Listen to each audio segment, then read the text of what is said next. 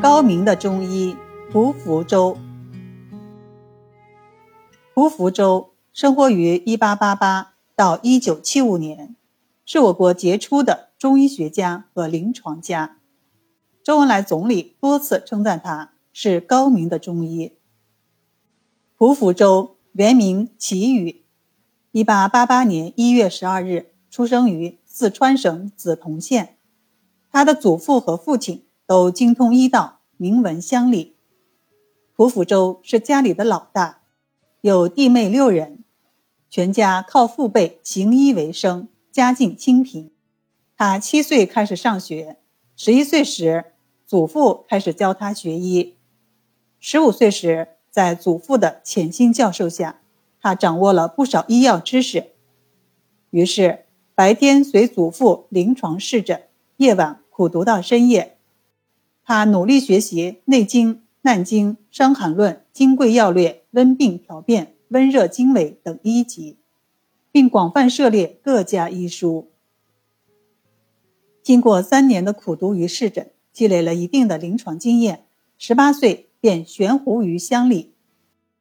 他牢记祖父“医乃仁术”的教诲，将自己的名字改为抚周，即。辅助平弱，周济病人之意。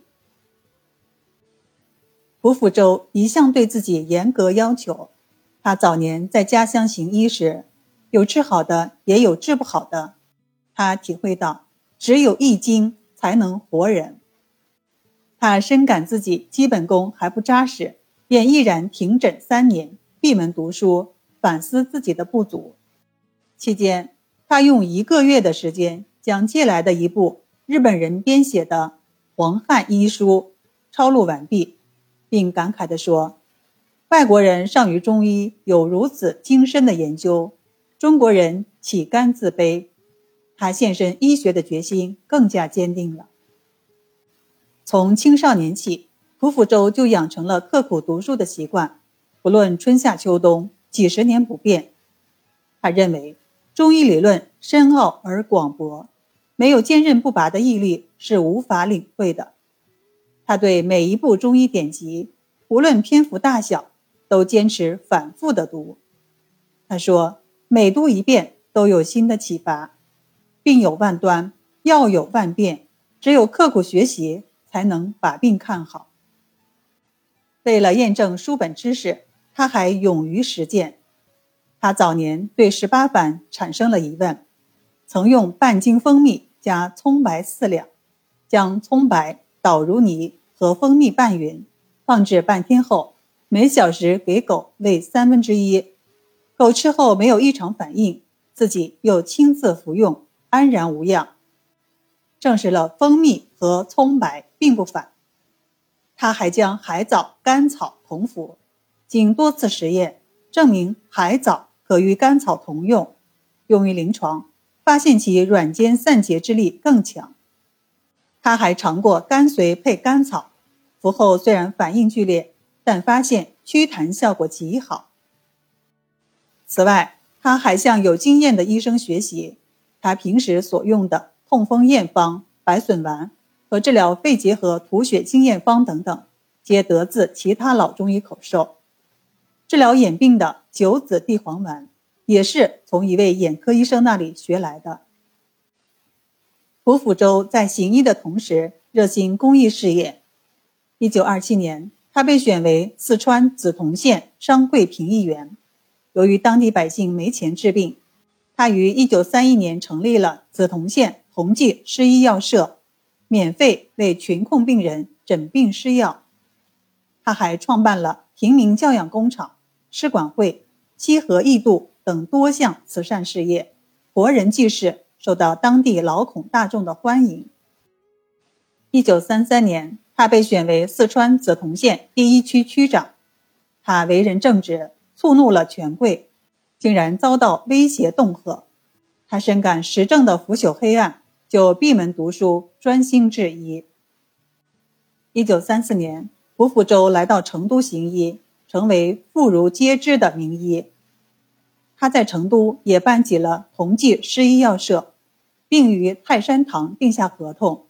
无钱买药的病人，经他免费诊断后，可持他的特定处方去泰山堂抓药，由他定期去结算。一九四零年，梓潼县霍乱流行，蒲福州闻讯后，立即汇了二百银元和一张处方，让家人将治疗霍乱的处方抄录后四处张贴，广为宣传，把所汇银元用来购药，按方配制，分成小包。半价发售，贫穷的分文不取。一九四五年，成都麻疹流行，胡福州常到平民百姓聚居区为他们免费诊治。一九五五年，卫生部组建中医研究院，胡福州奉命调经工作。进京前，他回到老家梓潼县，挂牌义诊三天，每天黎明起床，一直诊病到掌灯时分。奉调进京后，他历任中医研究院副院长、中南海保健组副组长、第三、第四届全国政协常委、第四届全国人大代表、中华医学会常务理事等职务。胡福州一生行医近七十年，积累了丰富的临床经验，形成了辨证准、立法慎、选方精、用药稳的独特医疗风格。他精于内科。尤其擅长温病，以治疗急性热病和疑难病症闻名全国。在新中国成立初期的几次传染病流行时，他辨证论治，独辟蹊径，救治了大量危重病人。他用药清灵纯正，治方严谨，具有药味少、用量小、价格廉、疗效好、讲求实的特点。胡福州八十五岁高龄时。还应邀半夜出诊，但从不收出诊费。病人和家属执意给诊费，他总是笑曰：“工资里已经有出诊费了。”临终前，他对子女说：“我一生行医十分谨慎小心，真所谓如临深渊，如履薄冰。